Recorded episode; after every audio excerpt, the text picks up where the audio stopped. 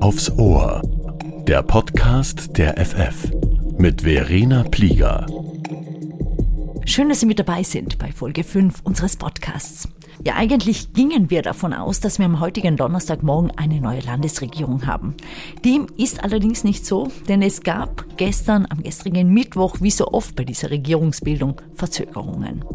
Der Landeshauptmann hat ja am Vormittag seine Regierungsmannschaft, sein Team, aber auch sein Regierungsprogramm vorgestellt. Die anschließenden Debatten im Landtag, die verzögerten sich aber so sehr, dass die Wahl der neuen Landesregierung auf den heutigen Donnerstag, 1. Februar, vertagt werden musste.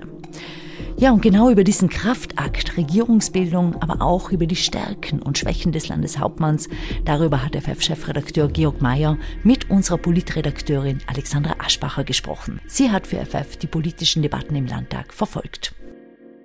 Alexander, du verfolgst die Landespolitik schon seit vielen Jahren. Du warst auch bei der Wahl des Landeshauptmanns vor zwei äh, Wochen dabei. Du hast den ganzen Tag im Landtag verbracht.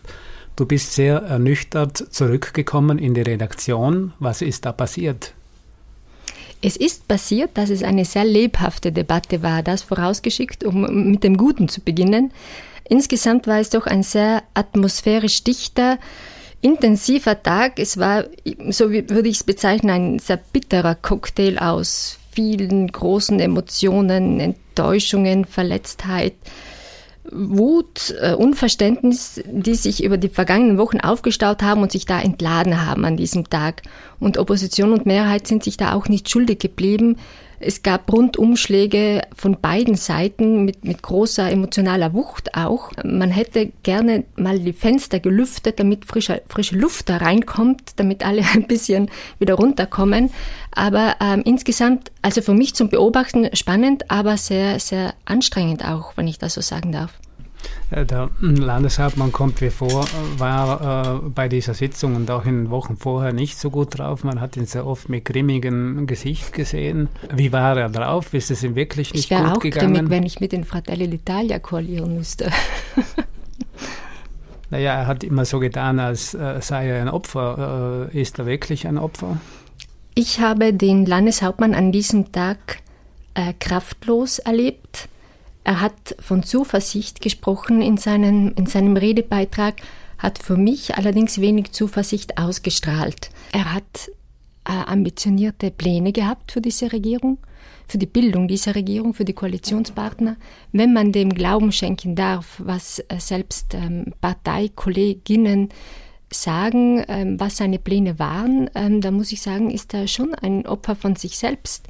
Er wollte eine Achterregierung, er wollte das Team K, er wollte, wenn zwei Italiener, dann äh, Gennacaro in der Regierung haben, er wollte Arnold Schuler in der Regierung haben.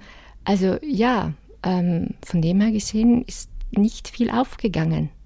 Was Aber er setzt ja alles auf ein Ziel, nämlich die Stärkung der Autonomie. Äh, also sozusagen, er tut ja alles äh, für Südtirol, um hier einmal im Sinne des Landeshauptmanns zu sprechen. Da kann man ihn dafür kritisieren. Kritisieren kann man natürlich. Ich finde, wenn man den Landeshauptmann über zehn Jahre beobachtet hat, dann weiß man, dass Autonomie äh, und die Weiterentwicklung der Autonomie immer ein großes Thema für ihn war und ein großes Aufgabenfeld. Also von dem her gesehen ist er sich da schon treu geblieben. Dass er das jetzt mit Partnern macht, die bis dato gegen die Autonomie gewettert haben, ähm, da muss ich sagen, da habe ich ein Problem damit. Das verstehe ich nicht. Das kann man kritisieren und ich sehe das auch kritisch, ja. Er selber sagt ja immer, ich habe mich ja nicht geändert, also ich bin immer der gleiche geblieben. Sind wir zu streng mit ihm? Tun wir ihm Unrecht? Nein, ich glaube nicht, dass man zu streng ist. Ähm, unser Job ist es, kritisch draufzuschauen und wir benennen die guten Dinge und wir benennen die Dinge, die man kritisch sehen kann. Und was in den vergangenen Wochen passiert ist, auch seitens SVP, vor allem seitens SVP und Landeshauptmann, sie taumeln strategisch hin und her. Sie sind selbst in einer neuen Situation. Die Armen, die haben ihre historisch schlimmste Niederlage erlitten. Und äh, das ist so, als wenn, wenn du mit einem schweres Trauma erleidest. Äh, also da bist du auch nicht wieder schnell auf den Beinen. Du versuchst mit den alten Mechanismen das wieder hinzukriegen, aber die funktionieren nicht mehr. Sind wir zu kritisch, findest du? Nein. Nein, ich finde auch nicht, dass wir zu kritisch sind. Nur wir haben in der neuen Ausgabe ein Interview mit der Politikwissenschaftlerin Verena Wiesler im Heft, die sagt, ja, ist da wirklich ein Verlierer oder wird das sozusagen nur äh, immer von außen an ihn herangetragen von der Opposition und von den Medien? Ich kann nur sagen, man hat äh, können einen Landeshauptmann beobachten, der wenig Führungsstärke bewiesen hat, der wenig ähm, Durchsetzungskraft gezeigt hat und insgesamt die SVP auch wenig Demut an den Tag gelegt hat. Jetzt haben wir eine neue Regierung, eine Novität mit einem deutschen Partner, der nicht der SVP angehört, mit den Fratelli d'Italia, mit der Lega, fünf Parteien in einer Koalition. Ich würde sagen, wir sind endlich, Georg, in der Normalität angelandet. Wie ja, wir sind endlich eine Demokratie. Ja, äh, wir, wir, wir äh, machen das, was ganz viele Länder uns eigentlich schon vormachen.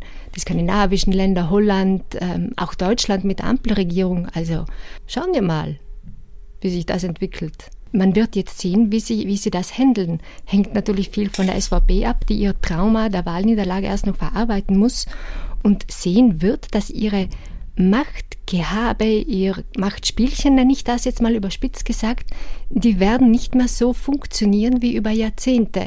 Und das wird auch diese Koalition zu spüren bekommen, wenn sie jede Woche am Verhandlungstisch neu aushandeln muss. Es gibt kein Durchregieren der SVP mehr. Aber äh, ich frage mich schon, wenn man das Programm liest, das ja das Ergebnis einer zehn Aushandlung ist, wohin neigt es? Wo, wo, wo zeigen sich hier die Rechtstendenzen? Wenn ich da jetzt die Worte benutze von der grünen Abgeordneten Madeleine Rohrer, die in ihrer Wortmeldung gesagt hat, sie neigt sich nach rechts, also nachhaltig nach rechts. Doppeltes Wortspiel mit der Nachhaltigkeitspolitik des Landeshauptmanns. Sie neigt sich nach rechts. Ähm, das Koalitionsprogramm äh, trägt auch sehr die Handschrift von den Freiheitlichen, das muss man einfach so sagen.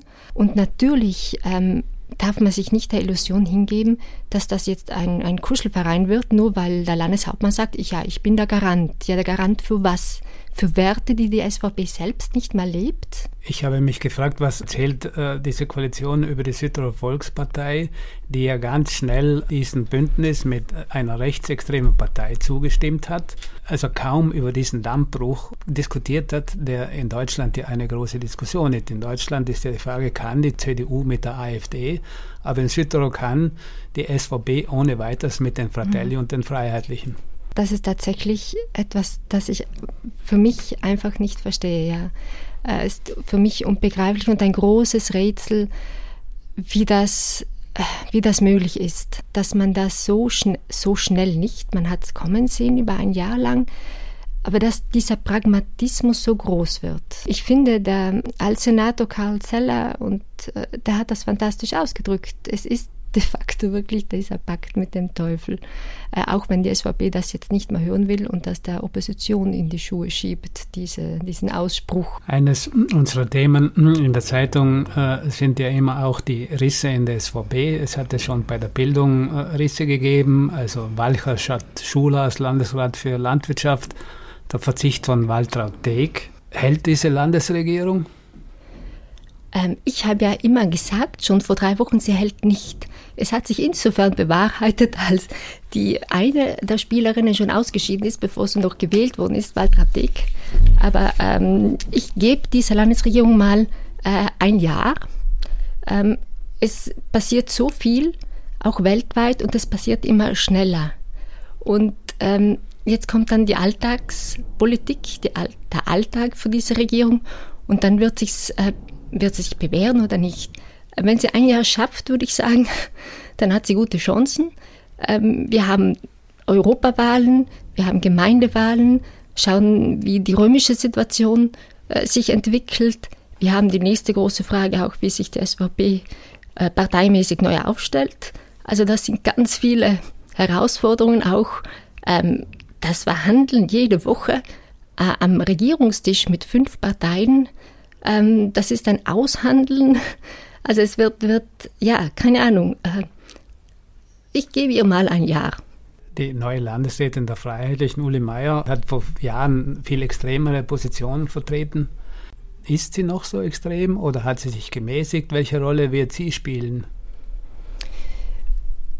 Wenn man 20 Jahre in der Politik ist und vor allem Oppositionspolitik macht, dann ist das wahrscheinlich ein natürlicher Prozess, dass man sich entwickelt, sich wandelt, persönlich, politisch. Und äh, eine Uli Meier hat sehr viele äh, Entwicklungen, persönliche, politische miterlebt. Sie hat viele Höhen und Tiefen in der Politik mhm. miterlebt und das, denke ich, prägt.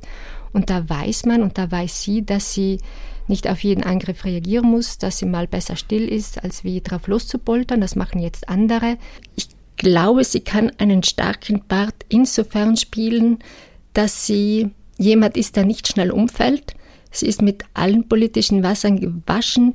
Sie hat viel Erfahrung. Sie lässt sich nicht schnell über den Tisch ziehen, auch nicht von der SVP. Und sie, hat, sie ist sehr ehrgeizig. Sie will da schon ziemlich schnell äh, einige Erfolge einfahren.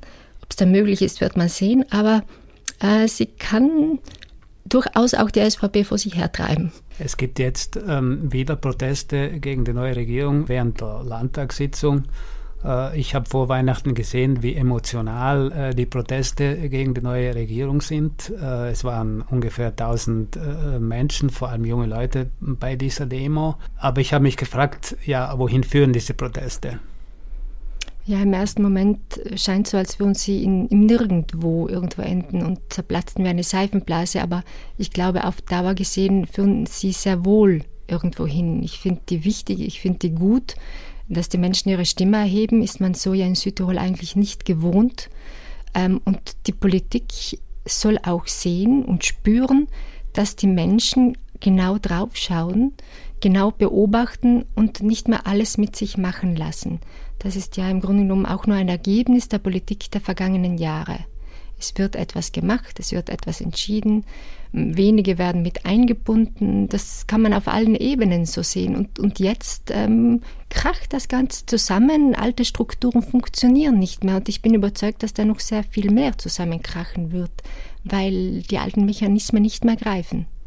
Du wirst in dieser Woche auch äh, wieder im Landtag sitzen und äh, du arbeitest mit auch Popcorn und äh, nein, nicht mit Popcorn, das ist nicht erlaubt. Aber und du arbeitest auch an einer ähm, Titelgeschichte über, über die neue Landesrätin Uli Meier. Also wir sind gespannt, mit welchen Erkenntnissen du aus der Sitzung des Landtags zurückkommen wirst.